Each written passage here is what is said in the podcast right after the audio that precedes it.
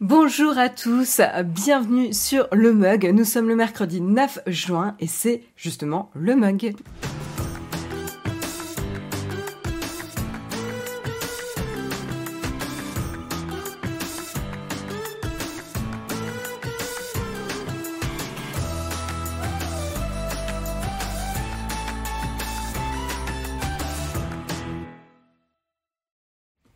Bonjour à tous, j'espère que vous avez la forme ce matin. Je suis ravie de vous retrouver. Euh, je vois qu'il y a déjà du monde là dans la chatroom. Salut Polaire, salut Agno, euh, salut Pierre-Yves, salut Samuel, salut euh, Mouik Mouik et merci pour ton euh, Prime, ton abonnement, sixième mois, fidélité, un grand merci à toi. mon abonnement grandit si vite, mais c'est bien, c'est bien, c'est bien. un grand merci à toi. salut Sorcier, salut Maurice, salut Oleg, salut Electrive, salut Andy76, salut Poppy, salut Deads, euh, j'allais dire salut Nightbot, salut à toi. Euh, salut euh, Tfa, Tforda, Tforda. Alors les pseudos avec les nombres. Euh... salut euh, Néo, euh, ça oui, Néo 9256. Salut Caméléon. Salut Bango. Salut euh, Flocut. Bon, salut Fandé Caribou. Un grand merci pour ton douzième mois d'abonnement. Il y a de la surenchère là. Je sens là vous êtes vous êtes chaud dans la chatroom déjà. Et j'ai pas remercié d'ailleurs euh, Mediboul aussi euh, pour ton réabonnement. Un grand merci à toi. mais dis donc il y a du monde là. Un grand merci aussi à Japaseb euh, qui s'est réabonné également. Un grand merci à vous tous. Euh, écoutez, l'émission a même pas commencé que vous vous réabonnez déjà. Mais écoutez, tant mieux. Euh, vous êtes certains de la qualité. En tout cas, ça fait plaisir. Un grand merci de nous soutenir. bah moi de mon côté, écoutez, j'ai la forme. Il fait beau. on a la fraîcheur du matin pour commencer du bon pied. J'ai ma petite boisson magique euh, pour me réveiller tranquillement ce matin dans ma superbe tasse, euh, petite tasse euh, trop mignonne. et on va avoir un peu du mignon ce matin en fin d'émission pour commencer la, la dire la semaine. On est quand même en milieu de semaine, hein, mais euh, pour commencer la journée euh, avec un peu de douceur. Mais avant de tomber dans la douceur, on va quand même débriefer de l'actualité tech euh, ensemble. donc du coup, de quoi va-t-on parler ce matin? C'est quoi le programme? Eh ben, on va parler de la panne de pas mal de services ou de sites internet qui ont été touchés hier en milieu de journée en France, pour la France, mais ça a touché des services à l'échelle internationale. On verra de quoi il s'agissait. Ensuite, on parlera, euh, un petit peu euh, de Apple et de Shazam. Shazam, hein, une application phare que l'on connaît euh, tous, une des premières applications ou des plus vieilles applications sur l'App Store qui avait été rachetée d'ailleurs par Apple. Je suis en train de vous faire la news d'ailleurs. donc on parlera un petit peu du kit Shazam et de quoi il en retourne et comment Apple développe un petit peu euh, ce, service-là.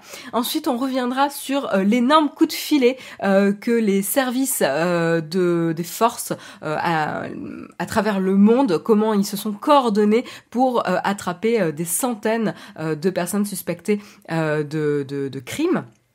Donc euh, ça, c'est grâce notamment à une application, un logiciel de chiffrement. On verra de quoi il en retourne. Euh, un vrai cheval de Troie. Et puis on continuera euh, du côté de Google qui, qui plie devant l'Union européenne concernant le choix des navigateurs mis à disposition des utilisateurs sur Android.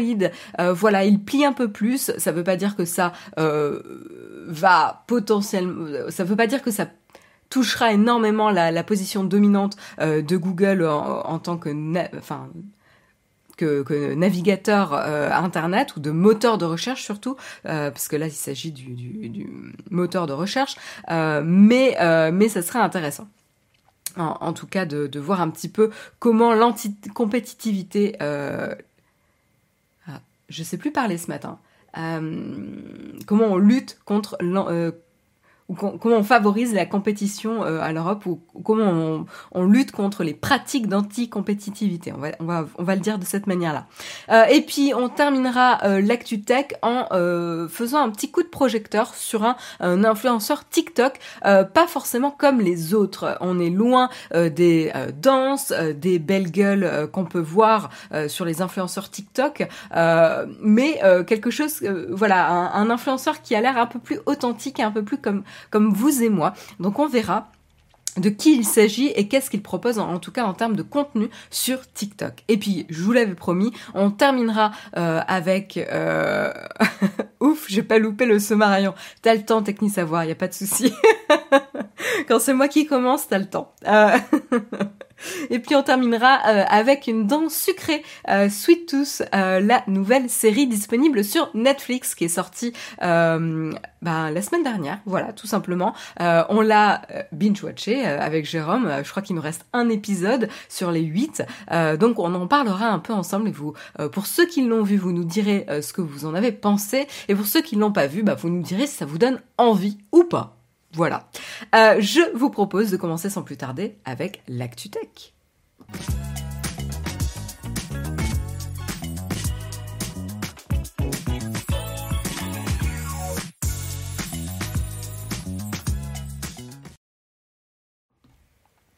Et voilà, on commence tranquillement avec notre petit kawa. Moi, c'est mon thé. Euh, mais bon, voilà, hein, on est inclusif hein, chez euh, le mug et chez Naotech. On aime toutes les boissons qui vous aident à terminer, à terminer la journée. J'ai vraiment un problème. Hein. Je crois que je suis un peu fatiguée.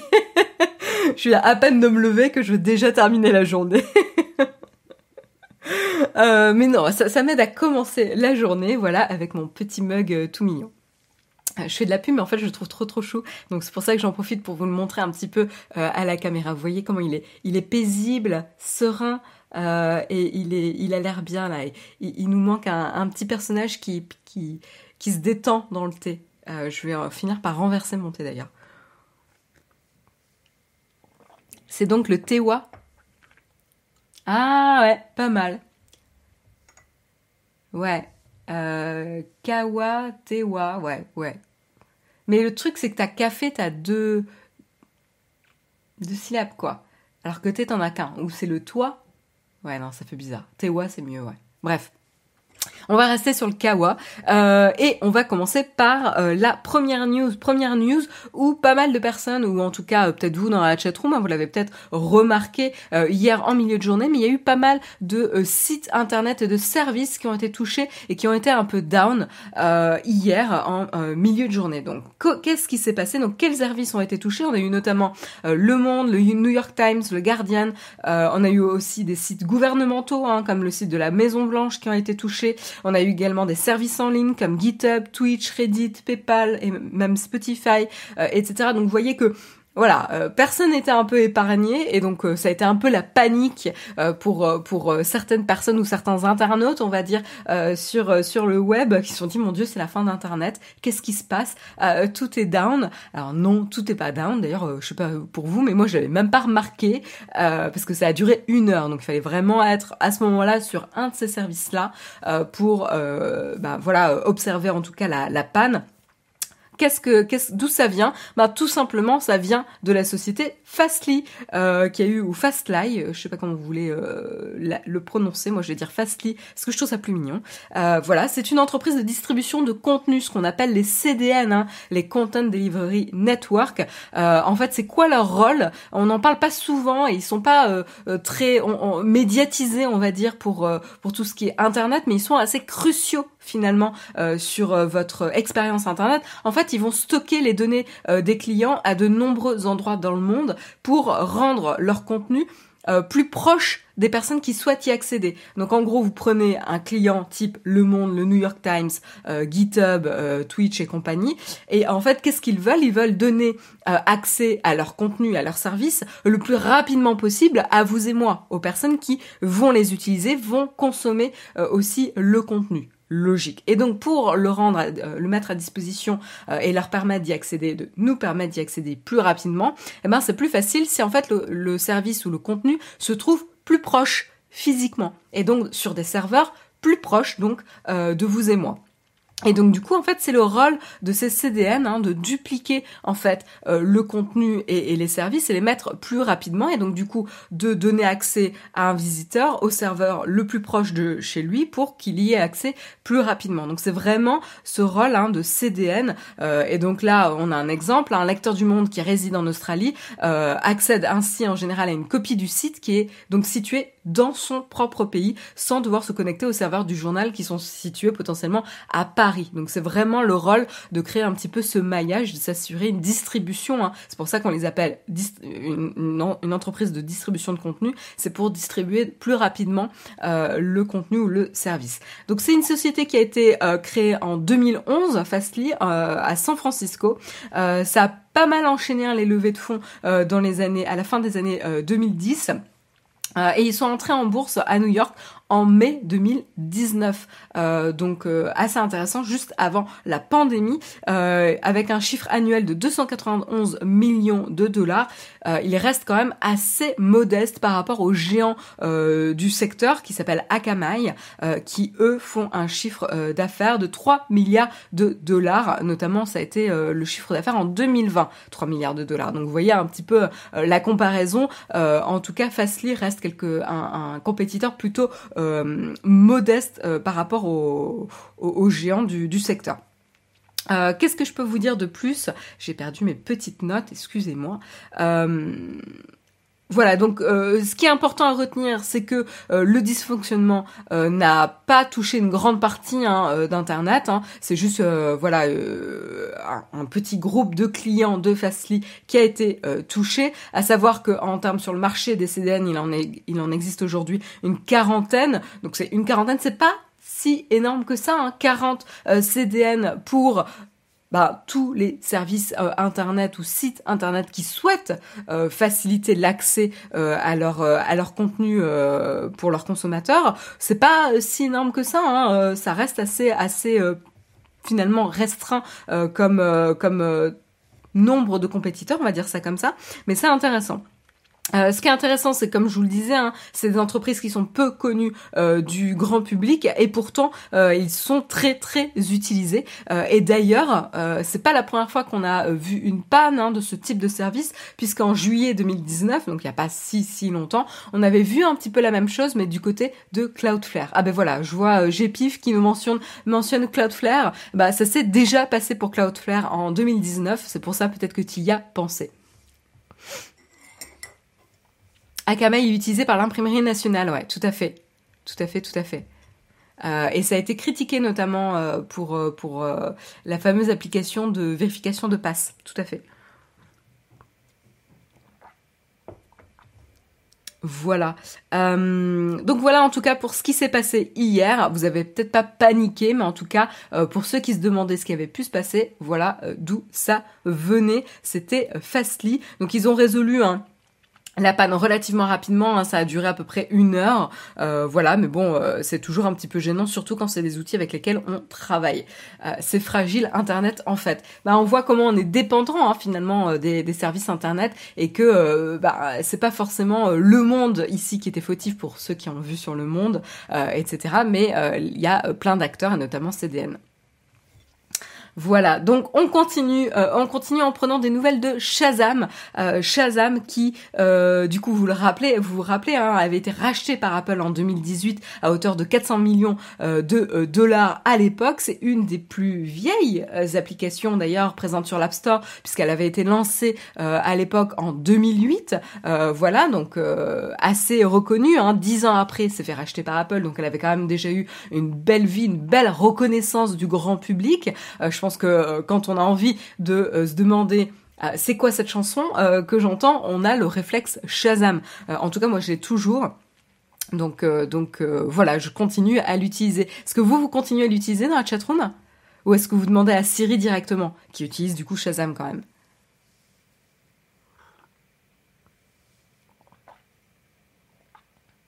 Quand j'ai découvert Shazam, j'ai cru que c'était de la sorcellerie. le nom de l'app t'a pas aidé peut-être aussi.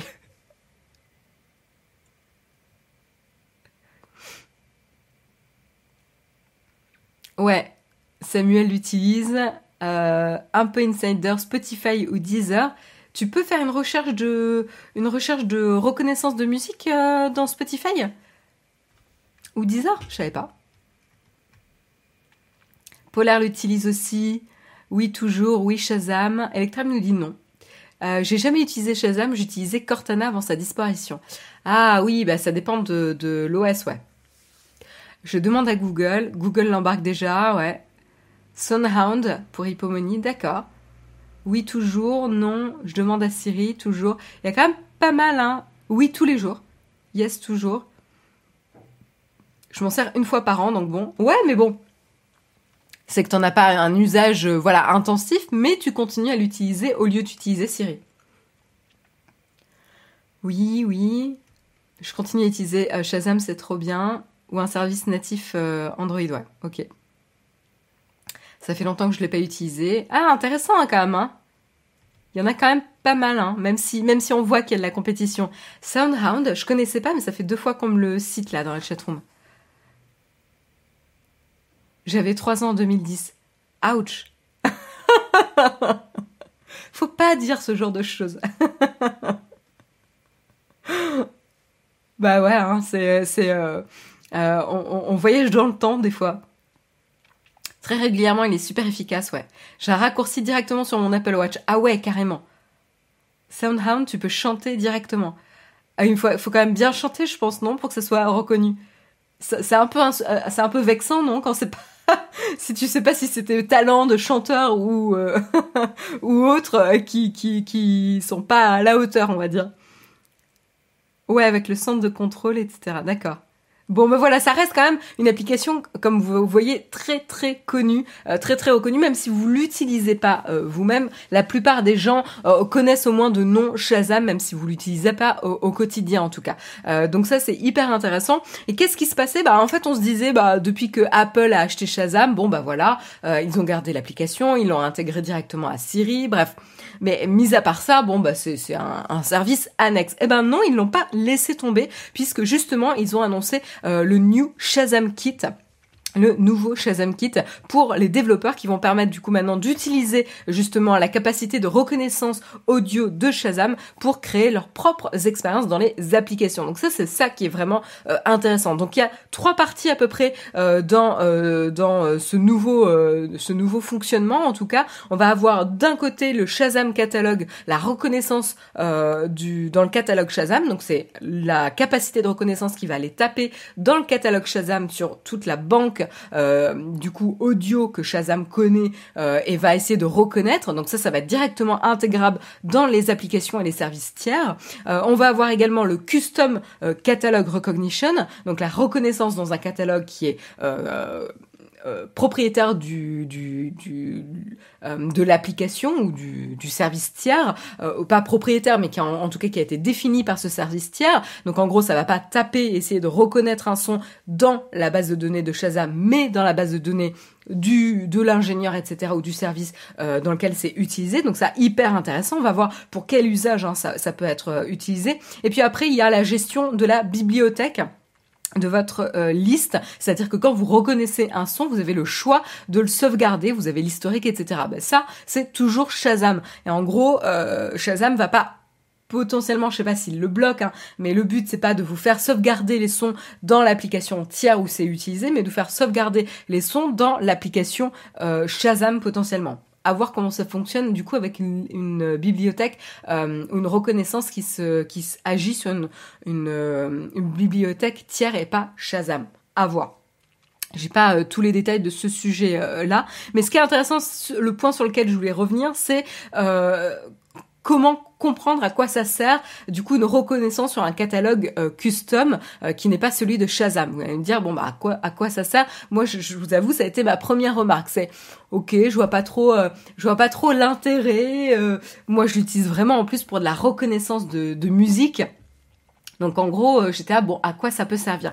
Et là, justement, l'article de TechCrunch, euh, puisque c'est un article de TechCrunch hein, dans lequel on a vu euh, la news, disponible toujours d'ailleurs sur le Flipboard Nowtech, nous détaille nous montre deux exemples justement dans lesquels ça peut être très très très intéressant. C'est potentiellement pour des applications éducatives. ça peut permettre aux étudiants de suivre une leçon tout simplement en vidéo et de détecter une, un son dans la, portion en vidéo et euh, de synchroniser avec l'application compagnon euh, de l'élève pour euh, lui déclencher un exercice ou une synchronisation, etc. Donc ça c'est hyper intéressant. J'imagine par exemple Duolingo pouvoir faire ça par exemple.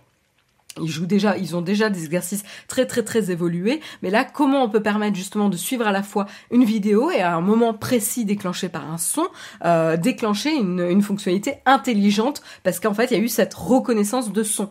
Euh, donc en fait, c'est vraiment cette notion-là de reconnaissance de son qui va euh, permettre d'autres fonctionnalités euh, ou d'autres interactivités qui vont se greffer par rapport à l'expérience qui était en train de se passer euh, sur l'app. Donc ça c'est intéressant. Un autre exemple euh, au-delà de la portion éducative qui est où il y a, enfin ça ouvre plein plein de portes d'interactivité lors des leçons et je pense que avec la pandémie et toutes ces leçons interactives, ça va, ça va vraiment booster et demander au secteur éducatif de voilà, de encore pousser euh, l'interactivité, développer un petit peu cet aspect euh, et, s'enrichir. Donc c'est vraiment euh, vraiment bien. Tout ça, c'est pour aider à assimiler la leçon. Hein, donc c'est vraiment pour une bonne raison.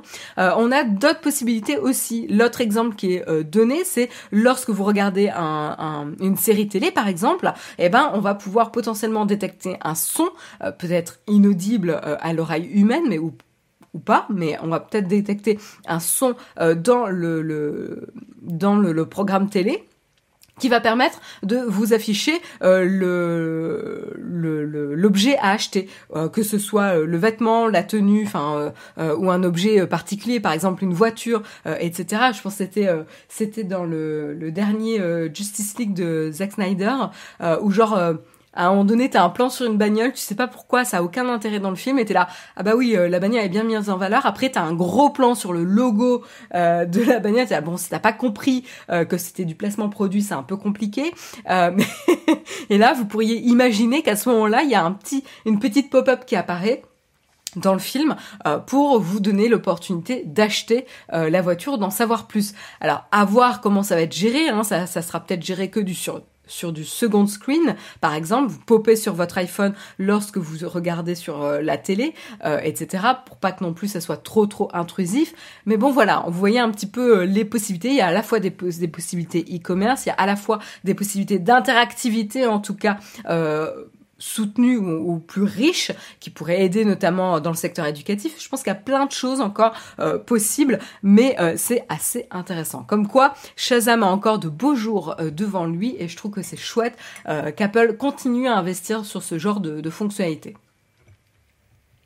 Le pop en plein film, quelle horreur avec un avertissement sonore histoire de te couper dans le film. Je pense que si Darul euh, le but c'est d'avoir des intégrations plus subtiles que ça. Euh, et en effet, le but c'est pas de te gâcher l'expérience dans un, dans un film, mais avoir une, une expérience plus subtile. Par exemple, euh, si t'es déjà sur, ton smartphone et t'es déjà en train de faire quelque chose d'autre, ben voilà, t'es déjà pas à 100% concentré dans le film. Je peux vous dire qu'en plus sur le dernier Justice League, il y a de quoi faire autre chose que de regarder le film. Hein. mais bon, c'est mon avis personnel. le film a pas, grand intérêt, mais bon voilà. Euh, donc c'était facilement euh, euh, de, faire autre chose que de regarder le film. Euh, et donc non, alors quand je disais smartphone, c'est par exemple tu regardes le film sur la télé et toi tu as un usage second écran euh, sur ton smartphone, tu es en train de faire autre chose, de regarder les réseaux sociaux. Euh, moi ce qui m'arrive aussi c'est de regarder les réactions des gens sur le programme, notamment sur TV Showtime, etc. Et donc à ce moment-là, comme l'iPhone détecte que tu es en train de faire autre chose que de regarder le film, il va se dire bon bah c'est peut-être un, bon moment de, de pousser ça. Un peu la même manière que quand vous passez à côté d'un Apple Store, vous, avez le, le petit pop sur ah ben bienvenue dans l'Apple Store ou quand vous rentrez dans l'Apple Store. Ce genre de, choses. Voilà en tout cas pour euh, les possibilités qui concernent Shazam. On continue avec la news du jour euh, où c'était vraiment euh, le, cheval de Troie utilisé par euh, justement les, organisations mondiales de, lutte contre le crime. ça c'est intéressant et qui ont réussi à, faire un grand grand coup de filet sur les potentiels criminels. Encore une fois, ils n'ont pas été jugés donc on, on, ne sait pas encore. Mais qu'est-ce qui s'est passé donc? Euh, ça a été annoncé hier, un gigantesque coup de filet mondial contre le crime euh, organisé euh, a été dévoilé. Hein. Ça a été à l'initiative d'ailleurs de la police australienne et grâce à la technologie ou en tout cas le savoir-faire du FBI pour euh, mettre un espèce de cheval de Troie dans une application euh, qui permettrait de chiffrer, une application de messagerie euh, chiffrée. Donc voilà, donc qui a participé à cette opération? Donc on a un peu toutes les organisations hein, de lutte contre le crime, l'Australian Federal Police, l'AFP en Australie, on a le Federal Bureau of Investigation, donc évidemment le FBI ici, on a la Drug Enforcement Administration, la DEA aux États-Unis encore, on a la police de Nouvelle-Zélande, on a Europol en, Europe, on a aussi euh, la police nationale néerlandaise Politie, l'autorité de la police suédoise Policen, euh, etc. Donc vous voyez qu'il y a eu beaucoup, beaucoup, beaucoup euh, d'organismes euh, organismes de lutte contre le crime qui se sont rassemblés autour de cette euh, lutte. Qu'est-ce qui s'est passé? Ben, C'est une opération qui a été dirigée par le FBI, hein, qui s'est déroulée du coup hier simultanément dans une étape finale en Australie et dans 17 autres pays, et qui a vu se réaliser plus de 700 perquisitions et l'arrestation de plus de 200, de 800, pardon, 800 personnes soupçonnées de crimes euh, à travers le monde. Une petite image, 8 tonnes de cocaïne, 22 tonnes de cannabis et de résine de cannabis, 2 tonnes de drogues synthétiques, amphétamine et méthamphétamine, 6 tonnes de précurseurs de drogues synthétiques, 250 armes à feu, 55 véhicules de luxe, 48 millions de dollars dans diverses euh, devises et crypto-monnaies euh, mondiales, et d'autres actions seront auront encore lieu dans les semaines à venir. Donc voyez un petit peu l'ampleur de ce qui s'est passé euh, hier. Mais ce qui est intéressant, c'est de remonter un petit peu à qu'est-ce qui a amené à ce coup de filet hier. En fait, c'est une opération qui a duré plus de trois ans. Euh, en gros, qu'est-ce qui s'est passé? C'est une infiltration dans des réseaux euh, criminels avec des policiers triés sur le volet qui ont écouté en direct euh, quelques 27 millions de conversations chiffrées entre malfaiteurs, ou en tout cas entre supposés malfaiteurs, qui avaient trait à des activités ou à leurs projets d'activités criminelles en tout genre. Il aura fallu donc 18 mois aux policiers du FBI et de 16 autres pays qui ont été engagés du coup dans cette opération pour les, les déchiffrer. Euh, les décrypter et les exploiter. Euh, donc qu'est-ce qui s'est passé? Qu'est-ce qui a permis justement de pouvoir euh, bah, attraper ou en tout cas arrêter ces, personnes soupçonnées de crime C'est c'est une opération assez intéressante. c'est Europol qui explique que justement la police australienne a secrètement racheté une société d'appareils chiffrés qui s'appelle Anom voilà, qui a fabriqué plus de 12 000 téléphones mobiles chiffrés qui ont été distribués d'une façon ou d'une autre à plus de 300 syndicats criminels, euh, notamment sur le marché noir, euh, puisque c'est quand même généralement là que les opérations se passent. Euh, donc justement, l'application Anom était installée sur des téléphones mobiles qui s'échangeaient donc au marché noir, gage de crédibilité hein, aussi hein, pour les personnes qui opèrent du coup dans ce réseau. Euh, ce qui était intéressant aussi, c'est que euh, le, les appareils qui étaient équipés euh, de ce logiciel Anom ne pouvaient communiquer qu'avec un autre appareil équipé d'un logiciel Anom. Donc là aussi, ça a rassuré potentiellement les, les, criminels. Dans ce logiciel de cryptage Anom, il était caché un cheval de Troie, hein, ou autrement dit une porte dérobée pour pouvoir avoir accès justement et décrypter rapidement les messages qui étaient échangés grâce à ce logiciel. Et ce qui a permis du coup euh, de d'avoir une, une, opération beaucoup plus rapide et possible euh, grâce à ce moyen. Euh, pourquoi ça a pris autant de temps? Ben mine de rien, les échanges étaient chiffrés et c'était pas euh, forcément évident. donc il fallait les déchiffrer, mais surtout les téléphones étaient achetés euh, d'une manière qui fait que c'était pas forcément évident d'identifier qui euh, les euh, achetait puisque c'était c'était acheté donc de manière anonyme et payé en bitcoin. Donc on le sait hein, le bitcoin c'est ce qui permet justement des, transactions sécurisées qui ne peuvent pas être forcément tracées de manière facile. Et donc là l'idée c'était de pouvoir identifier hein, les personnes qui étaient auteurs de ces messages et de ces échanges. Donc c'est comme ça hein, que ça a pris quand même pas mal de temps donc là, voilà, coup de filet réussi grâce justement à cette application de messagerie qui avait un cheval de Troie euh, et euh, qui ont euh, aussi qui ont pu du coup avoir accédé aux messageries. Autre aspect hyper intéressant, c'est comment convaincre du coup le, le, monde du crime de d'utiliser ce genre de service. Et eh ben tout simplement tout simplement. C'est pas simple, mais en tout cas, les policiers ont fait en sorte de convaincre euh, et de trouver et de convaincre des influenceurs dans le domaine du crime pour du coup promouvoir ce système d'application. Comme je vous le disais, euh, uniquement les téléphones qui utilisaient ce, logiciel Anom pouvaient communiquer avec un autre téléphone qui utilisait le logiciel Anom.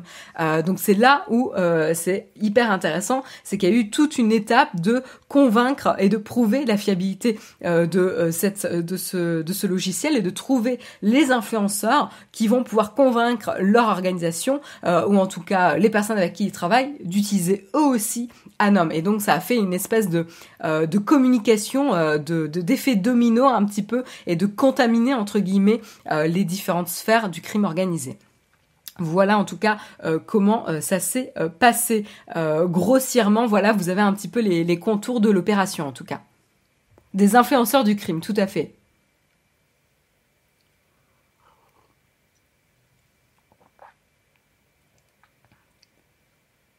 Médiatiser l'affaire, est-ce que c'est malin? Comment piéger de nouveaux criminels après? Je pense que vu l'ampleur de l'opération, de toute façon, ça se serait su. Je veux dire, euh, quand t'arrêtes 800 personnes, etc., de toute façon, ça, rend cette opération euh, au grand jour. Euh, voilà. L'effet, c'est que ça peut être aussi dissuasif. d'éviter de rentrer dans le crime. Il y en aura toujours hein, qui vont, vouloir rentrer dans le crime, etc. Mais voilà, c'est pour rendre aussi euh, euh, les choses plus difficiles pour les personnes qui sont dans le crime. Mais de toute façon, faut pas se leurrer. Hein. Avec la taille de cette opération, euh, ça, ça aurait été dévoilé à un moment donné.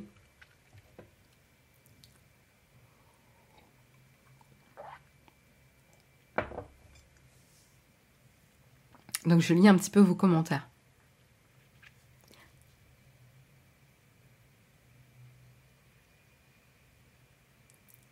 On me demande un sondage. Et vous, il y en a parmi vous qui utilisent Anom Oleg, ouais, le sondage un peu genre. bah écoutez, en tout cas, si vous avez utilisé Anom à un moment donné, ben. Faudra peut-être vous attendre à, avoir quelqu'un qui frappe à votre porte. Un peu, un peu violemment. Voilà. À un moment donné, vous y attendez pas forcément. Yves qui répond, je te réponds après ma garde à vue. Donc voilà en tout cas pour euh, plus de détails sur cette fameuse affaire dont on a entendu parler euh, aux infos qu'on entendait parler euh, un peu partout hier. hyper intéressant de voir un peu comment en rachetant une application de messagerie et en la détournant ou en tout cas en, la en la piégeant un petit peu, on peut on peut avoir ce genre de résultat. Hyper intéressant en tout cas comme stratégie. Euh, je trouve ça assez innovant. Euh, et de toute façon, euh, c'est toujours le jeu du chat et de la souris. Hein. Les, criminels vont toujours essayer de trouver des nouvelles manières et des innovations pour contourner la loi et pratiquer leur activité. Et les organismes du coup de lutte contre le crime vont toujours essayer de redoubler aussi d'inventivité pour piéger et pouvoir suivre ce genre d'activité. Donc c'est vraiment, c'est normal en fait. Hein. Une, une technique qui a fonctionné à un moment donné va pas forcément fonctionner dans le futur aussi. On enchaîne, euh, cette fois-ci c'est avec Google. Euh, Google, qu'est-ce qui se passe euh, Eh ben tout simplement, ils se font encore un peu taper par sur les doigts par l'Union européenne. voilà, donc à savoir, on revient un petit peu sur la dominance de Google en Europe. Donc on le sait, hein, en termes de moteur de recherche, Google est prédominant puisqu'il représente 97% de part de marché, ce qui est tout simplement colossal. on peut pas du coup euh, remettre en jeu un petit peu leur position dominante hein, là sur le sujet, c'est un, vrai problème hein, sur l'Europe. Euh, et donc du coup, euh, malgré avoir écopé d'une d'une d'une amende il y a trois ans par l'Union européenne, justement où on leur demandait d'arrêter de grouper leur Android avec la search et le navigateur, donc d'avoir le navigateur Chrome et le moteur de recherche Google toujours obligatoirement ensemble euh, proposés dans le système Android qui donnait pas vraiment l'option de liberté aux gens ou de choix.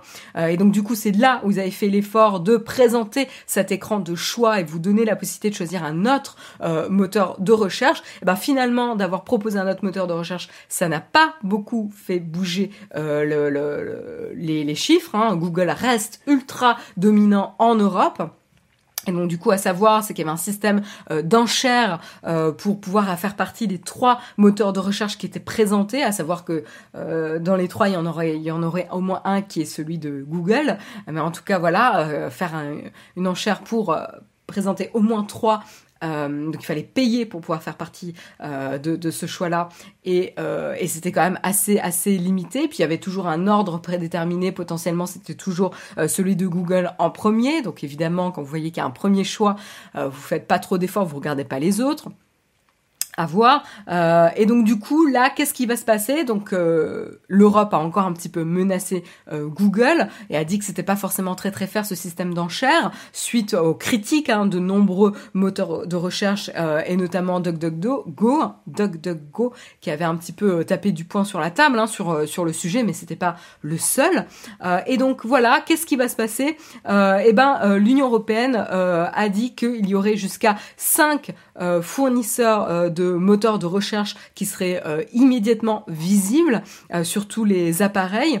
Euh, voilà, qui seraient choisis en fonction de leur plus grande part de marché dans les pays.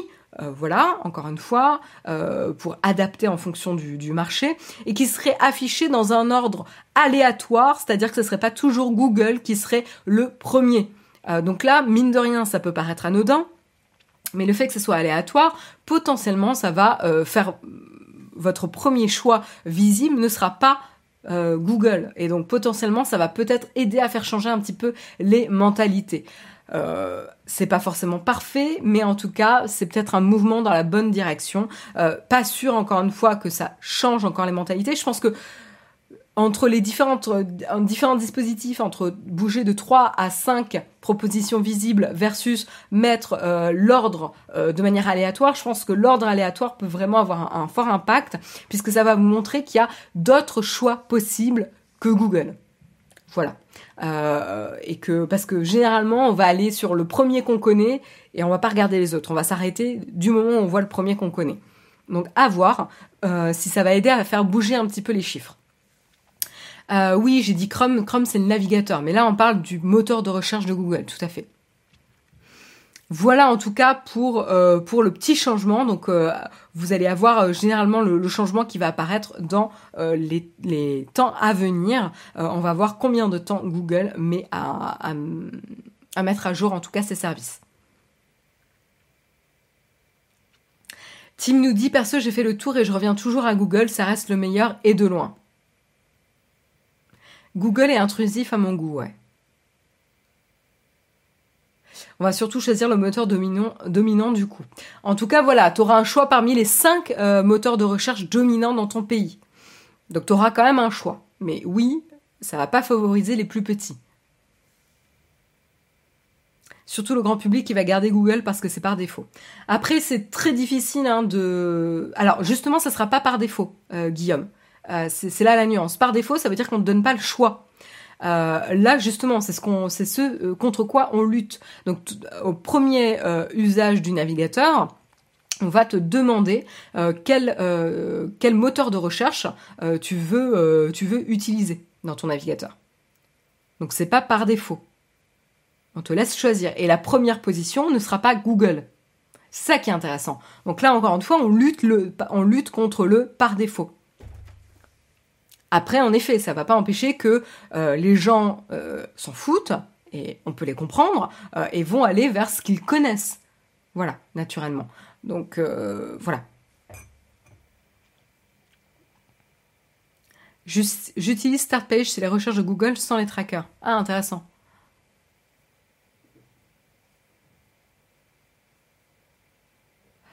« 99% de DuckDuckGo, 1% de Google pour Xian FR, Blog de Bedrock dit aussi DuckDuckGo. Malheureusement, après 5 ou 6 recherches infructueuses, ça, revient souvent à Google. Espérons que DuckDuckGo s'améliore. Ouais, on parle de Quant aussi, on a parlé d'Ecosia. Donc voilà, il y a pas mal d'alternatives. Mais je dis pas que c'est facile, hein, que c'est une, solution magique, hein, mais en tout cas, ça lutte contre justement le système de, défaut.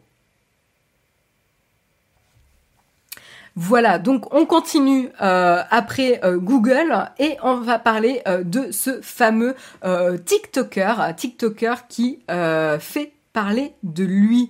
Euh, il a une des plus grosses euh, croissances, euh, en tout cas en termes de nombre d'abonnés. Donc c'est hyper intéressant de voir de qui il s'agit, qu'est-ce qu'il propose justement comme contenu. Et vous allez voir que c'est quand même assez, assez, assez étonnant comme, comme fonctionnement. Alors, de qui il s'agit C'est euh, Kaby Lamé. Donc, c'est un influenceur qui vit euh, en Italie, qui a grandi hein, en Italie euh, depuis ses un an. Il n'est pas italien puisqu'il n'a pas la nationalité italienne et donc ça donne un coup de projecteur justement sur la difficulté de ces personnes immigrées qui sont voilà qui sont pas nées sur le sol italien mais qui ont vécu toute leur vie. Hein. Il est là depuis ses un an sur le sol italien euh, et sur la, difficulté que c'est d'obtenir la nationalité italienne. Donc c'est intéressant aussi comme, euh, comme perspective.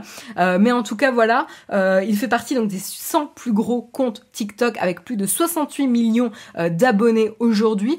Et donc il n'est pas dans vraiment le même créneau que ce qu'on peut voir sur TikTok. Il n'est pas dans la danse, il n'est pas dans le lip sync, il n'est pas dans les sketchs rigolos mais il est euh, dans le démontage euh, avec humour de, de, tutoriels un peu absurdes de life hacking. Euh, donc en gros, vous savez, ces hacks qui vous disent, qui vous promettent un peu oh, votre vie va être incroyable une fois que vous aurez vu cette astuce, etc. Et donc la plupart du temps, c'est du, enfin ça n'a strictement aucun intérêt. Je raconte un, exemple qu'on peut voir justement dans un de ces sketchs TikTok, c'est quelqu'un qui nous montre euh, que essayer de choper une soupe avec une euh, avec une fourchette, ça fonctionne pas très bien. Déjà. Voilà, ça vous donne le niveau de ces life hacks quoi. Et donc la personne va aller se faire chier parce que c'est vraiment le mot quand même, à mettre du scotch pour entourer sa fourchette pour qu'il n'y ait plus les trous de la fourchette pour avoir quelque chose qui fonctionne quand même moins bien que ce qu'on connaît tous, une cuillère. Et donc typiquement, c'est le genre de sketch où lui il fait, bah voilà, il montre le l'absurdité, euh, enfin il montre le, le, le, tutoriel, ce life hack, et après lui il va il va montrer sa tête, son expression faciale, qui est très très très parlante. Euh, voilà, il a des mimiques qui sont qui prêtent vraiment à rigoler, à sourire, extrêmement euh, communicante. Et il va faire la démo comme quoi une cuillère ça fonctionne mieux et c'est quand même vachement plus simple. Euh, donc euh, et il y a, y a pas de il a pas de de, de texte de, de dialogue etc dans ces vidéos. C'est juste avec des mimiques faciales qu'il arrive à communiquer l'absurdité de ces life hacks. donc ça paraît un petit peu superficiel, un petit peu simple, etc.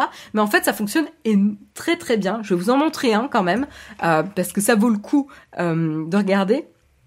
Et on va discuter un petit peu de pourquoi ça fonctionne extrêmement bien. Hop. Euh. Alors attendez, je vais essayer quand même de vous remontrer. Ah ouais, non. Alors là, celui-là, il est pas mal aussi. Celui de la banane. Enfin, vraiment. Donc là, vous avez quelqu'un qui s'emmerde, euh, ce que je vous disais, s'emmerde à découper euh, la peau d'une banane. Franchement. Voilà. Qui a jamais découpé la peau d'une banane? S'il y a bien un fruit qu'il est facile d'éplucher, c'est quand même la banane. Et donc lui, il montre comment il peut faire ça plus rapidement, aussi proprement. Et l'absurdité de la chose, quoi. Et donc là, on a, ah ouais, après on avait justement la démonstration de la fourchette scotchée pour un liquide. Ah, excusez-moi, c'est un peu flou. Et là, il monte la cuillère. Donc voilà, c'est vraiment l'évidence euh, de, ce qu'on a dans notre vie. Euh, voilà, c'est un petit peu euh, étonnant et rigolo ce qui se passe un petit peu avec son TikToker. Son nom, c'est Kaby Lamé. K-H-A-B-Y-L-A-M-E. Voilà, et tu peux le trouver sur TikTok. En fait, ce qui est fou, c'est que notre société produise autant de vidéos débiles à la base. Je suis assez d'accord avec toi, Manon. Euh, c'est assez consternant euh, d'avoir des gens qui perdent leur temps à faire ce genre de live hack. Mais ça a toujours existé. Ça a toujours existé. Euh, tu, enfin, je sais pas si tu te promenais sur les marchés, etc. Il y a toujours des espèces d'inventions, des fois à la noix, qui demandent des contorsions ou une perte de temps plutôt que de le faire euh, toi-même. À un moment donné, Un autre exemple, c'est couper un citron en quartier. Euh, et donc tu vois la personne qui galère à essayer de taper le citron contre contre le système, etc. Euh, alors que lui il prend un couteau, ben oui tu le fais à la main, mais en fait euh, tu, tu galères moins et c'est fait proprement aussi quoi. Donc euh, c'est ça qui qui était assez rigolo. Alors pourquoi le succès C'est ça qui est intéressant c'est tout simplement, il pointe du doigt l'absurdité de ce genre de vidéos ultra produites, euh, voilà, et il pointe du doigt un petit peu aussi euh, la surproduction de tous ces influenceurs qu'on peut trouver sur TikTok. Et lui, en fait, il se filme chez lui, dans sa chambre, qu'il partage avec son frère, avec un, smartphone de pas de dernière génération, euh, pas avec un éclairage de qualité, mais en fait ça fonctionne euh, et il va pointer du doigt des évidences avec une simplicité déconcertante euh, et très très efficace euh, et en fait ça fait du bien d'avoir de la simplicité, de l'authenticité et de pointer du doigt un petit peu l'absurdité qu'on peut trouver sur internet sur ce genre de, contenu. oui on parle de Kabylamé, ouais tout à fait Marcel Laparcelle. J'aime beaucoup ton pseudo, Marcel Laparcelle. Euh, donc voilà, euh, d'où l'origine un petit peu de son succès.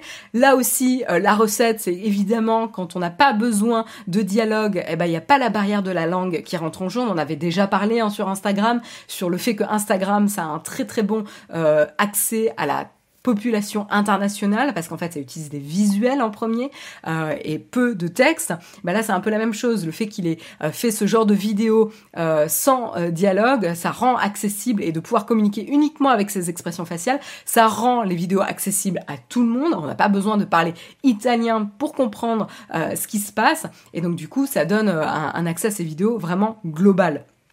Euh, donc ça c'est vraiment, il a 21 ans hein, d'ailleurs pour la, petite anecdote. Euh, et du coup ben suite à son succès euh, et ben justement donc maintenant il a un agent, il va pouvoir rencontrer ses influenceurs, voilà les, les influenceurs qu'il qu'il apprécie particulièrement. Et notamment d'ici quelques mois il y aura une vidéo avec Will Smith a priori qui est une de ses idoles. Donc voilà très très chouette histoire en tout cas pour Kaby Lamé. Et surtout euh, une histoire où euh, bah, justement il est quand même euh, il a quand même un background où c'est un, ouvrier sénégalais immigré qui travaille dans la région du Piémont. Il a été au chômage, malheureusement depuis plusieurs mois et finalement son activité TikTok devient à temps plein. Il est capable de monétiser ses productions, etc. Alors ça veut pas dire que ça arrive à tout le monde. Ça reste une une expérience ou en tout cas une histoire anecdotique. Encore une fois, TikTok ou les influenceurs, c'est pas une recette miracle pour gagner de l'argent et je pense pas qu'il l'ait fait pour ça à l'origine. mais en tout cas voilà, c'est une jolie histoire. Et ça montre un petit peu comment on a, on a peut-être soif d'authenticité et de simplicité finalement sur Internet. C'est ça qui est assez intéressant. Le plus marrant, c'est la gestuelle à la fin de chaque sketch. Ouais, mais complètement. Et d'ailleurs, ce qui est assez rigolo, c'est, euh, enfin, moi j'ai un peu regardé son compte hier soir. Euh, une de ses dernières vidéos, euh, c'est qu'il montre Kylian Mbappé et lui dit ah bah maintenant on s'imite parce qu'il montre Kylian Mbappé qui fait ça de la tête et qui reprend du coup un petit peu le geste euh, que faisait euh, Amé. Euh, et donc du coup, après qu'il ait mis l'extrait de Kylian Mbappé qui secoue la tête, il y a Kabyle Amé qui justement imite Kylian Mbappé. Donc c'est assez, assez rigolo aussi.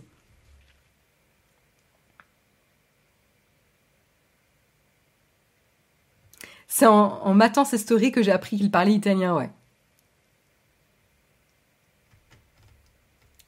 Donc, euh, donc voilà pour la petite histoire. On va terminer avec euh, un article euh, que j'ai oublié de vous dire dans le dans le sommaire, mais qui est quand même important. On m'avait parlé justement de Akamai tout à l'heure, l'autre CDN justement avec l'histoire de False Fastly, on avait parlé d'Akamai qui est le géant du secteur, eh ben euh, on va parler aussi d'Akamai, mais on va parler surtout de euh, tous anti-Covid Verif. Qu'est-ce que c'est? Ben, C'est une application de vérification hein, qui envoie euh, vos données médicales contenues dans, les, dans les fichiers à un serveur central. Donc en effet, cette application euh, de vérification euh, de passe sanitaire a été un peu pointée du doigt. Hein. Là, c'est un article de 01net euh, qui en parle, puisqu'ils disent que à première vue, il n'y avait pas lieu de s'inquiéter, puisque quand on monte son carnet de test et de vaccination à l'aéroport, vous savez, le fonctionnement de ce passe, passe sanitaire, mais il va falloir le vérifier. Donc là, on, on parle de cette application de vérification, pas l'application tous anti-Covid, mais l'application de vérification de passe sanitaire. et donc, cette application qui s'appelle tous anti-Covid euh, vérif, euh, qui sera donc utilisé pour vérifier la validité, d'un test ou d'un euh, certificat de vaccination. Justement, dit qu'elle ne permet qu'un affichage des informations contenues dans ce D2Doc, je sais pas, hein, c'est un en-tête, euh, voilà, technique, euh, et qu'aucun transfert ou partage n'est réalisé lors du contrôle. Donc a priori, à première vue, avec la documentation, c'est assez rassurant, euh, puisque c'est un document relatif à la confidentialité des données de cette application. Euh, et l'auteur est IN Group, c'est l'imprimerie nationale. Hein, justement, on en, on en parlait que l'imprimerie nationale utilise justement Akamai. Euh, et donc en lisant cette phrase, donc on a l'impression que justement la vérification se passe entièrement au local sur le smartphone euh, du contrôleur d'accès, ce qui n'est pas en fait vrai. A priori, plusieurs hackers ont analysé justement le comportement, le comportement de cette application de vérification et a priori ils ont vu que ça se faisait en réalité à distance, puisque le contenu de ce D2 doc euh, est envoyé à un serveur de l'imprimerie nationale qui renvoie le résultat de la vérification euh, ensuite à l'application. Euh, donc ça c'est Gilbs, Gilbs ou Gilbs, Gilbs, c'est un, développeur passionné par la rétro-ingénierie qui a communiqué cette information. Euh, il a même vérifié que ce transfert d'information, euh, ce transfert d'information de deux façons différentes. Il a décompilé l'application euh, et ensuite il a fait une attaque de type man in the middle. Alors là, y a quelqu'un qui est capable de m'expliquer c'est quoi ce type d'attaque, ça m'intéresse parce que je ne sais pas euh, en quoi ça consiste. Donc allez-y les personnes là euh, qui, s'y connaissent un peu mieux dans la chat room, euh, dites-moi à quoi en quoi ça consiste, ça m'intéresse. mais en tout cas, ce qui est intéressant et ce qui va un peu plus loin aussi, c'est que il y a aussi un usage de sociétés tierces américaines, notamment les données de ce D2, DD 2D doc voilà, euh, sont lus euh, et euh, l'application envoie la totalité donc de ce 2D doc par une requête HTTPS, mais cette connexion sécurisée ne se termine pas chez l'imprimerie nationale. Elle va jusqu'à son prestataire Akamai, dont on en avait parlé, qui est donc un distributeur de contenu, un fournisseur de serveurs de proxy. Et donc du coup, ça c'est une société américaine qui verra passer donc tous les deux des docs euh, en clair sur ces serveurs, ce qui est quand même assez problématique. Pourquoi c'est problématique? Bah tout simplement, vous allez voir ce que ça contient. Euh, donc là, on a un petit schéma. Hein. Si, ça vous intéresse, vous pouvez aller euh, sur l'article de 01net. Vous allez voir un petit peu tout ce que ça contient, cette clé. et donc ça contient notamment euh, ça va encapsuler euh, en tout cas euh, des données médicales, notamment le, le, type. le type de la, enfin la marque du vaccin, la molécule, le euh, le nombre de doses reçues, euh, la date de la dernière injection, euh, le nom, prénom et date de naissance de la personne. donc c'est un petit peu problématique à voir, en tout cas s'il y a d'autres personnes qui s'expriment sur le sujet, mais c'est quand même assez inquiétant de se dire que ça c'est accessible en clair sur des serveurs américains assez étonnant aussi, euh, vu normalement l'attention portée à ce genre de choses par le gouvernement.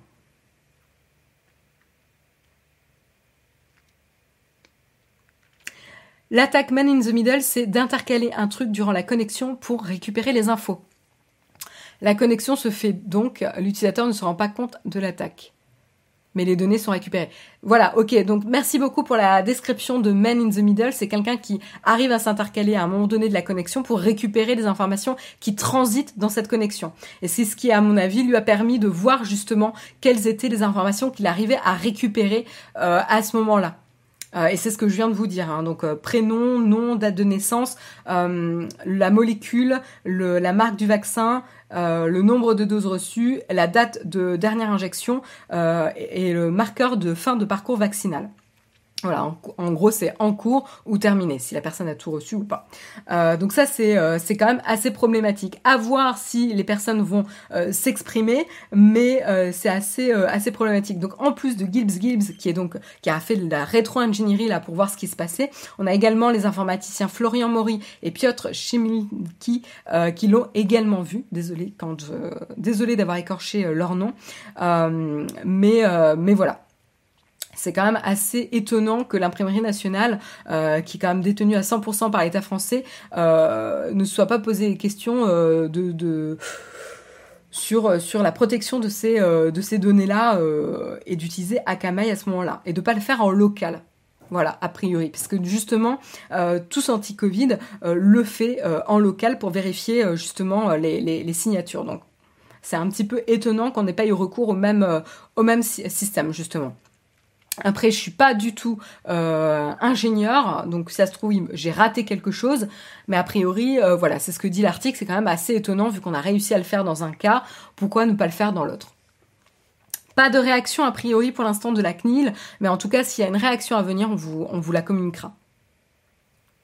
Euh, voilà en tout cas, c'était intéressant de euh, d'en parler euh, quand même ce matin, puisque le pass sanitaire c'est quand même ce qu'on va utiliser et ce qui va être utilisé dans les mois à venir pour pouvoir circuler et voilà pour pouvoir circuler. Donc voilà. En tout cas, vous êtes au courant. Je vous propose de terminer tranquillement l'émission avec la tartine, mais juste avant la tartine, on va quand même parler de nos sponsors que vous voyez s'afficher justement en haut de l'écran et justement on va parler de ExpressVPN.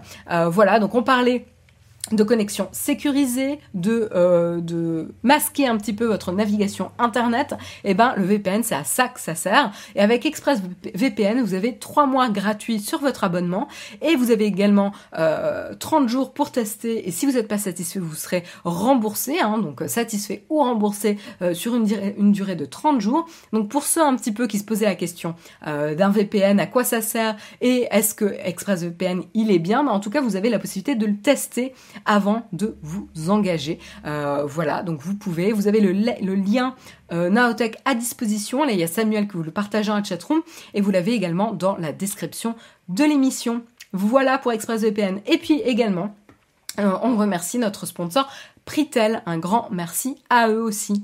je vous propose d'enchaîner tout simplement avec la tartine.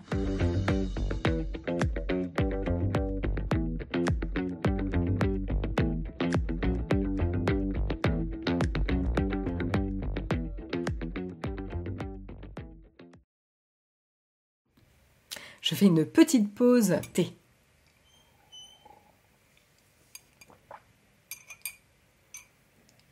Groll nous dit la CNIL n'analyse pas en détail l'app, elle se base sur les documents qu'on lui fournit. S'ils sont incomplets, c'est pas forcément évident. Ouais. Merci pour ton retour, Grolb. Bah, à voir hein, s'ils vont s'exprimer à la suite de ces, euh, de ces analyses en tout cas. À voir. On vous tiendra au courant de toute façon. Euh, on continue euh, ici avec la tartine. Donc ce matin, je voulais vous parler de la nouvelle série Netflix euh, Sweet Tooth. donc je sais pas s'il y en a d'entre vous qui l'ont vu. On va, peut-être faire un petit sondage rapidement pour voir qui a au moins commencé. On va, on va, on va être inclusif. Hein. On va pas vous demander d'avoir terminé la série parce que moi je l'ai même pas encore terminée. Euh, voilà. Euh, Avez-vous commencé Sweet tous sur Netflix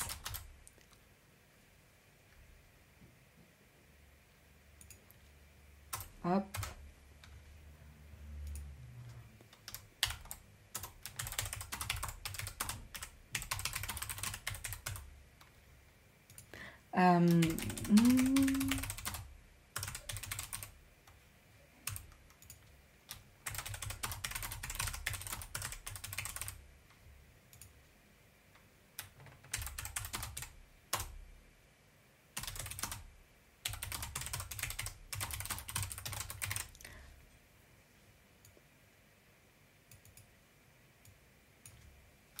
Pas encore, mais prévu.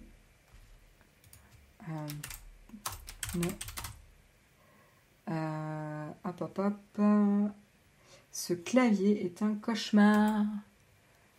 Ça m'intéresse pas. Hop, voilà.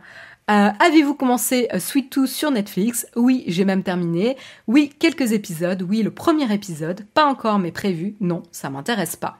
Voilà. Donc on va le laisser pour 3 minutes. Ça va me laisser le temps de vous parler du pitch de la série.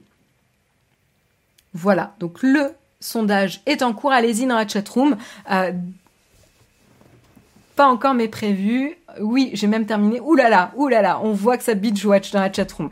En attendant, je vais vous parler un petit peu de la série, de quoi il s'agit? Alors, on se retrouve euh, après dix ans. Le monde souffre d'une pandémie violente. Ça vous fera, euh, ça vous rappellera quelque chose. Euh, en même temps que le virus qui a frappé le monde, on a des hybrides qui sont apparus, des bébés qui naissent désormais avec une part animale plus ou moins développée. Il y en a qui vont avoir juste des oreilles, il y en a qui vont être plus animal que humain, c'est-à-dire avoir les yeux de l'animal, ils vont avoir toute la, fourrure, etc., la forme de la tête, etc. Euh, et là, on va suivre en termes de héros, on va suivre Gus, qui lui a des bois et des oreilles de cerf. Il a l'ouïe ultra développé. Il a également une vue euh, nocturne, euh, et donc il est caractéristique du coup de vraiment des cerfs. Hein. il a grandi au sein du parc Yellowstone aux États-Unis, euh, protégé par son père du monde extérieur. Euh, et la règle, c'est de ne pas sortir justement euh, des grilles qui délimitent là où ils habitent, hein, du parc de, de Yellowstone, puisque il y a des mercenaires qui se surnomment les derniers hommes, qui chassent les hybrides pour les exterminer, car ils les accusent justement d'être la cause de l'apparition du virus. Donc on a à la fois un monde qui a euh, perdu et vu mourir euh, énormément, énormément de personnes suite à ce virus, et de l'autre côté, ces hybrides qui apparaissent un petit peu au même moment et donc dont on accuse justement d'être euh, la cause du virus.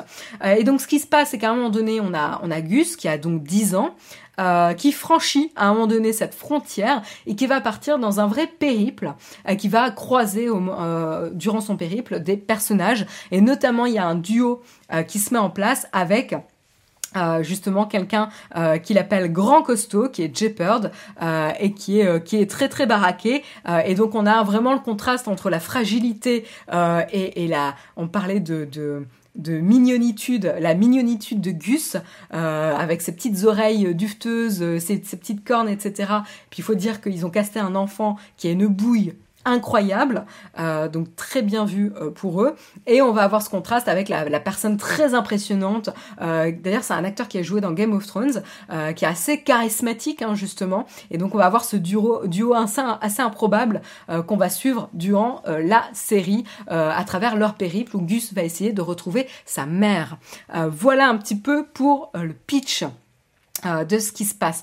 Donc là, le sondage, on en est à, on a quand même 9 personnes qui ont déjà terminé la série, 9 autres qui ont vu quelques épisodes, on a une personne qui a vu le premier, la majorité, c'est pas encore, mais vous prévoyez de voir la série. Euh, et ensuite, on a aussi à Execo 55 personnes dont ça n'intéresse pas. Euh, voilà, donc un grand merci pour avoir participé au sondage. Euh, intéressant de voir un petit peu. Ça binge-watch quand même, hein, on sent. Hein. Nous, nous, on a fait partie hein, des personnes qui ont binge-watché. Et c'est uniquement parce que j'ai préparé le mug hier soir qu'on n'a pas terminé la série. Vous voyez un petit peu hein, cet, engagement, euh, comment on est dédié au mug. donc voilà pour, euh, le pitch. Euh, donc l'acteur qui incarne Gus, c'est Christian Convey. Je vais vous montrer un petit peu les, acteurs quand même. Ça vaut le coup. il faut que je vous montre. Ouais, cette, image, c'est un bon exemple. Mais il est encore plus mignon que ça. Mais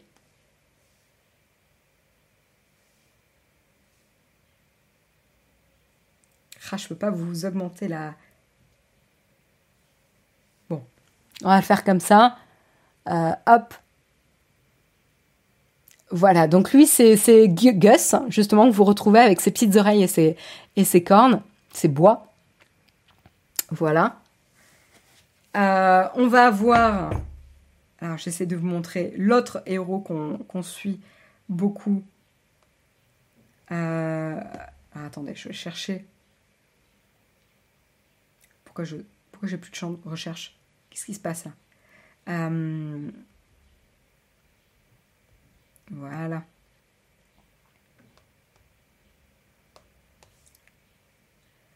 Euh, pourquoi je le trouve pas? Voilà. Très chouette acteur. Enfin, moi, je, l'ai trouvé super dans son rôle. C'est lui. Voilà. Pour ceux qui se rappellent, donc, il jouait dans Game of Thrones. Euh, donc, quel rôle d'ailleurs? Je vais vous dire.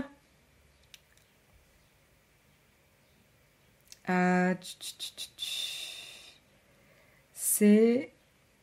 Voilà, je vais vous dire, c'est l'acteur. Euh, ah, attendez, excusez-moi, j'aurais dû prévoir. C'est Nonso Anosi. Voilà, acteur britannique donc qui a joué dans Game of Thrones.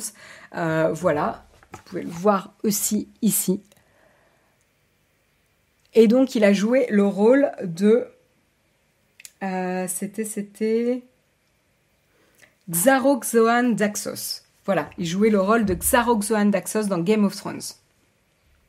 Voilà, donc en tout cas, moi j'ai trouvé que les acteurs étaient particulièrement euh, bien euh, castés en tout cas euh, pour cette série. C'est moi, c'est ce qui m'a vraiment accroché. Hein. Les personnages sont terriblement accrochants. En tout cas, attachant, pardon. En tout cas, vraiment le duo euh, de, de, cet homme bourru euh, et, et, la, la fragilité, l'innocence de Gus, je trouve que ça fonctionne vraiment à merveille. On a vraiment une chouette dynamique entre ces deux euh, personnages, et c'est ce qui vraiment, euh, bah voilà, convainc de suivre, de suivre un petit peu la série. C'est un duo très très efficace, mais c'est pas les seuls, puisqu'on va également suivre d'autres personnages. Euh, donc c'est un peu une série un peu chorale, c'est-à-dire qu'au début vous avez euh, quatre perspectives, euh, enfin ouais. cinq même je dirais vous avez la, perspective donc de Gus de son père aussi vous avez la perspective de Jeopard donc le Big Man on a la perspective du docteur Singh euh, qui euh, va essayer de tenter de sauver sa femme qui est atteinte du virus et qui, suit, qui arrive à survivre depuis 10 ans du virus avec une certaine méthode. Euh, on va suivre Ami qui, est, qui est bloqué dans un zoo et qui va recueillir un, nourrisson qui est un hybride aussi. et puis on va suivre d'autres d'autres personnes. donc voilà, ces personnages tous ne sont pas ultra attachants et j'arrive à la fin de la série et j'ai l'impression que on, on sait pas trop où on va ou en tout cas on n'a pas encore fait le lien. Bon, il me reste encore un épisode. Donc à voir, mais euh, mais leur histoire apporte une perspective assez intéressante sur ce qui se passe ailleurs en fait dans le monde. Euh, donc c'est ça qui est intéressant. On va avoir la, la on va avoir euh, plusieurs interactions avec les derniers hommes, ces mercenaires qui euh, sont à la recherche justement de ces hybrides. Donc c'est assez assez intéressant quand même. pour information, la série a été produite par la boîte de production de Robert Downey Jr. et de sa femme Suzanne. donc ça c'est intéressant. Et Sweet Tooth a été adapté en fait à l'origine d'un comics. Voilà, donc à l'origine, c'est un comics qui a été publié dans les années de mémoire 2011-2013. Euh, j'ai peur de dire une bêtise, je vais vous vérifier ça. Euh, quand je m'étais renseignée sur la série, c'est ce que euh, je crois avoir vu. 2009-2013. Euh, ça dure un peu plus longtemps, hein, de Jeff euh, Lemire, donc scénariste et dessinateur Jeff Lemire, euh, donc voilà, publié de 2009 à 2013. Et donc je vais vous montrer un petit peu à quoi ça, ressemblait, en tout cas les visuels. Vous allez voir que c'est pas le même univers. voilà un petit peu les covers. Donc on est sur un style beaucoup plus angoissant il euh, y a qu'à voir hein, à la, au visage, à l'expression faciale de Gus euh, ici en couverture. Puis on voit qu'on va le suivre même plus âgé, donc c'est assez euh, intéressant. Hein. mais on n'est pas du tout sur le même univers. Dans la série télé, on est sur quelque chose de relativement mignon. Alors certes, on a on a des grands méchants. voilà qui, qui arrivent, hein, mais ils sont pas encore très très prédominants. Pour l'instant, on a plutôt euh, la mignonitude de Gus, euh, le, duo qui est prépondérant vraiment dans, l'histoire.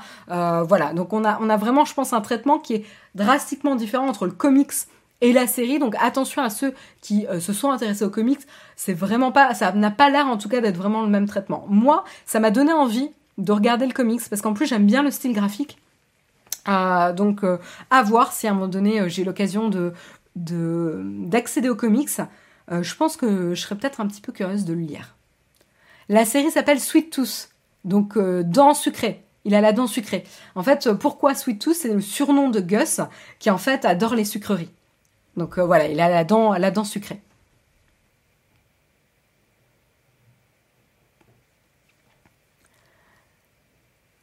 Il me semblait avoir hésité à l'acheter à l'époque, il me semble. Bah, tu vois, voilà, t'es peut-être passé devant.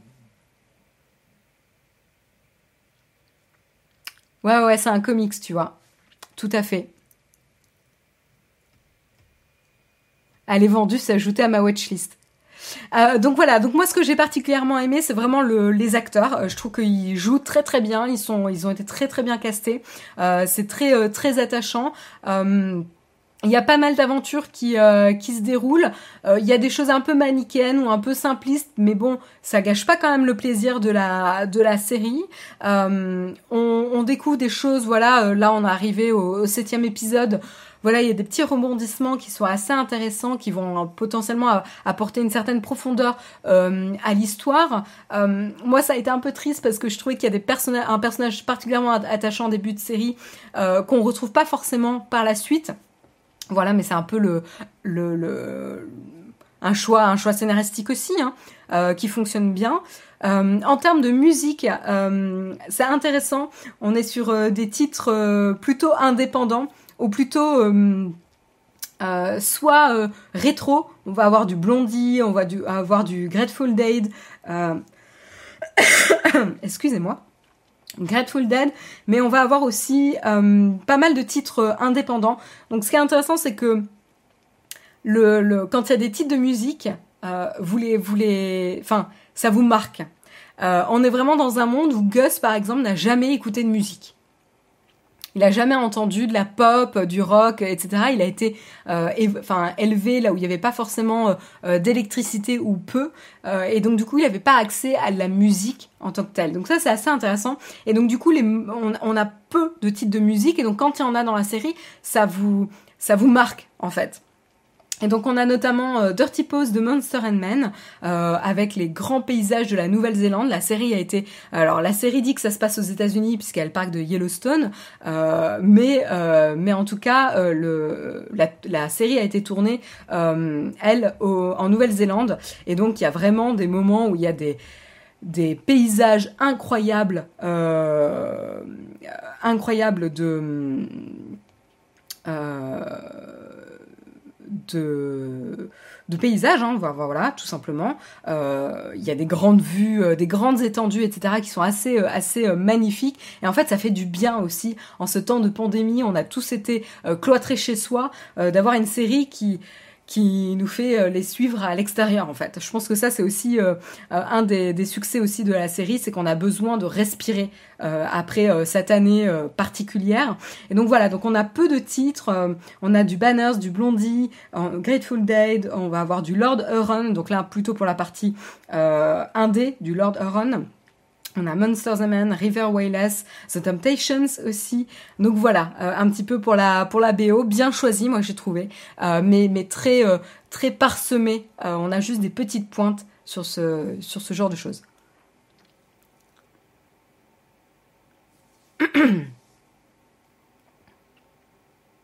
Une série sponsorisée par l'association des dentistes. Ouais, je me suis demandé parce qu'ils n'arrêtent pas de dire attention, on va te pourrir les dents. Je pense qu'en fait, en effet, on a un héros qui adore les sucreries, mais on veut pas non plus encourager les plus jeunes euh, à manger des sucreries. Donc on, sent euh, qu'on répète le message attention, on va te pourrir les dents. On montre même quelqu'un qui fait que manger des sucreries et les dents qu'il a eues.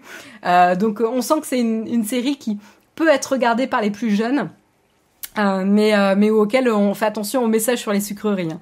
C'est assez euh, assez rigolo. En tout cas, c'est une série voilà douce qui qui est sympathique et malgré le fait que ça parle de pandémie, ça en tout cas, moi, ça m'a pas, ça m'a pas saoulé, quoi. Voilà, même si ça fait plus d'un an qu'on parle de pandémie, c'est pas du tout le même traitement. Très bonne série, après un petit côté complotiste dans la moralité, mais rien de grave. Oui, oui, oui, je suis assez d'accord avec toi sur les mesures qui sont prises en termes de traitement sanitaire de la situation, qui peuvent, qui, qui sont plutôt du côté des méchants. Voilà. Et qui peut donner un aspect un peu complotiste. Tout à fait. Voilà en tout cas pour euh, Sweet Tooth. Donc euh, dites-moi des nouvelles pour ceux qui, euh, la regardent et on pourra en reparler du coup la semaine prochaine pour ceux qui l'auront un peu regardé.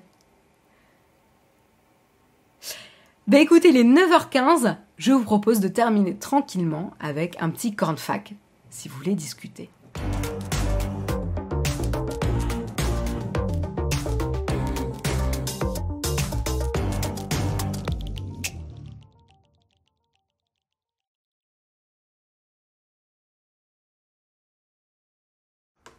Et voilà, c'est la fin de l'émission. J'espère que ça vous a plu.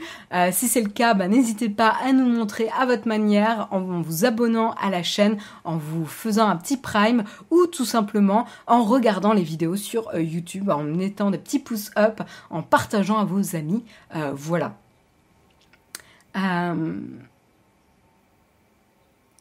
Du coup, est-ce que vous avez des remarques, des questions ou des choses dont vous voulez discuter? Ceux qui ont, qui ont regardé, du coup, les, qui ont terminé la série Sweet Tooth ou qui ont regardé les premiers épisodes ou même le premier, qu'est-ce que vous en avez pensé, vous?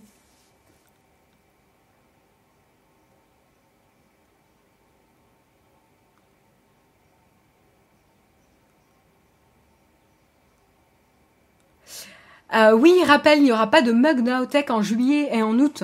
Euh, voilà, on va en profiter, euh, pas pour prendre des vacances, mais surtout pour repenser un petit peu le concept et vous proposer, renouveler un petit peu. On aime bien mettre à jour, vous surprendre dans la communauté. Donc c'est pour ça on va on va se poser juillet et août pour pour essayer de voir ce qu'on peut faire, comment on peut améliorer encore l'émission. Et, et, à ce midi, à midi 30, vous pouvez retrouver également le Twitch achat sur la chaîne Twitch. Merci Samuel pour les rappels.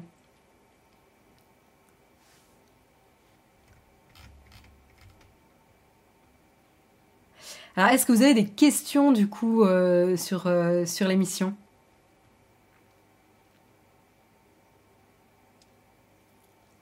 Bon, j'hésitais, mais là, je. Euh, go la regarder. Cool. Bah, ah oui, Dab, tu me tiens au courant. Marion, tu conseilles plutôt Spotify ou alors Apple Music? C'est un peu compliqué comme, comme retour parce qu'en fait, j'ai jamais vraiment utilisé Apple Music.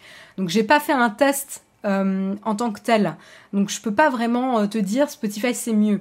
En fait, je reste chez Spotify parce qu'en fait c'est pratique. Euh, j'ai démarré chez Spotify. J'ai toute ma bibliothèque et mes playlists là-bas, donc c'est pour ça. et en fait, j'ai tout simplement la flemme d'utiliser Apple Music. Et en fait, pour mon usage, je suis pas sûre que changer de service, ça me ça me, me change beaucoup la vie. Pourquoi? Parce qu'en fait, je vais chercher moi-même euh, ma musique. J'utilise principalement la search euh, où je regarde les dernières sorties. Euh, pour être sûr de, d'écouter les, derniers albums que je voulais qui, qui, viennent de sortir. Donc je suis pas sûre que je sois la mieux placée pour recommander un service. En fait, ça dépend vraiment comment tu consommes de la musique aussi. Si en fait tu préfères te laisser porter avec les, les, playlists automatiquement générées pour toi en fonction de ton écoute, etc. je sais que la playlist de la semaine de Spotify est pas mal mais moi je n'utilise pas.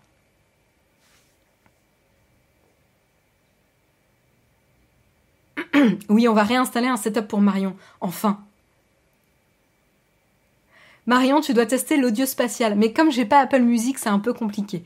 Mais euh, j'essaierai peut-être cet été euh, de tester Apple Music euh, et, de tester l'audio spatial et le lossless aussi. Sweet Tooth à partir de quel âge? Hmm. Alors attendez, avant de vous dire des bêtises, je vais voir si je peux trouver une recommandation officielle euh, pour protéger, quand même euh, les plus jeunes.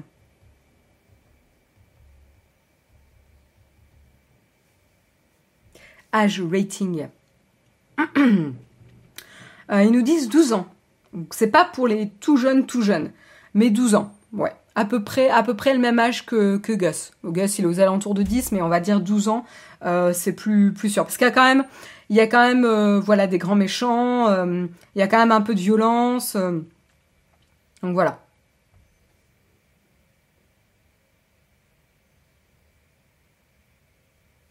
Voilà, voilà. Donc pas en dessous de 12 ans en tout cas.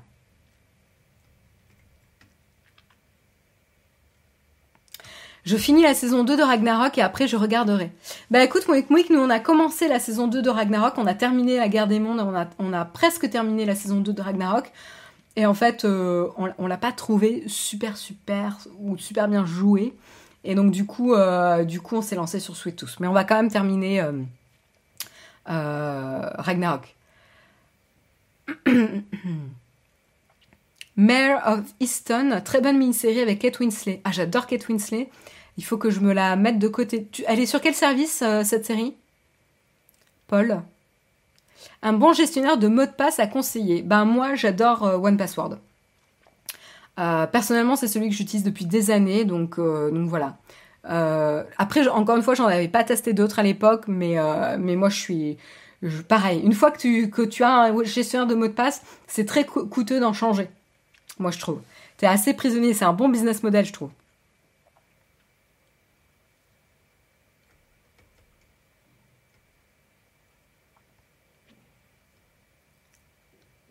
Netflix, Netflix 10 euh, dit 13 et plus. Ben écoute, euh, c'est peut-être qu'il y a des age ratings qui sont différents aux États-Unis et en France. Là, j'avais un résultat euh, anglais, donc c'est peut-être à cause de ça. Donc suivez le age rating conseillé par Netflix, hein, de toute façon. Je, vais, je vais regarder pour vous confirmer ça. ouais, c'est Netflix, hein, que je dis. Ouais, c'est ça. Euh, c'est 13 et plus, tout à fait. Et vous voyez un petit peu la mignonitude qu'on peut avoir des fois dans la série? Ah voilà, c'est un bon exemple. Donc 13 et plus pour le age rating. Tu peux utiliser Sondiz pour transférer la bibliothèque de Spotify à Apple Music. Attends, je vais me le marquer. Merde, j'ai pas de stylo. Ah Un stylo C'est pas mon bureau, du coup je sais pas où sont les trucs. Bon, je reviens.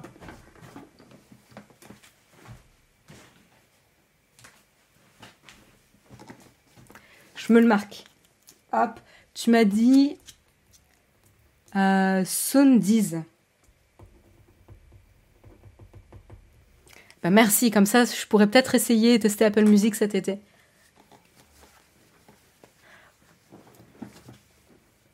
Alors. Bien aimé le concept des enfants hybrides, et des interactions avec les animaux. Ouais. Ah, pas de spoil hein, dans la chatroom. Attention, hein. Spotify me semble avoir un avantage pour ce qui est de passer d'un appareil à un autre facilement. Ah ouais, intéressant. La crème de la crème. Personnellement, j'ai commencé par Deezer, par Amazon Music, mais finalement, lorsqu'on a un iPhone, Apple Music est vraiment agréable à utiliser. Ok Maya, merci. Euh, pour ton commentaire. Bon, bah, il faut vraiment que j'utilise, euh, que, je teste en tout cas Apple Music.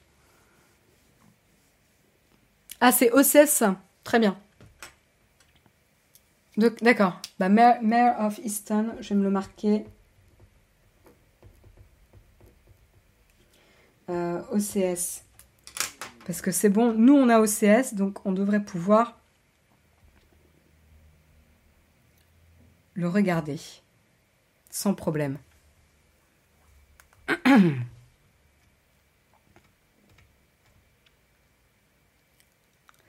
Oui, l'age rating n'est pas absolu tout à fait, mais faut, faut quand même, enfin, ça donne quand même une indication.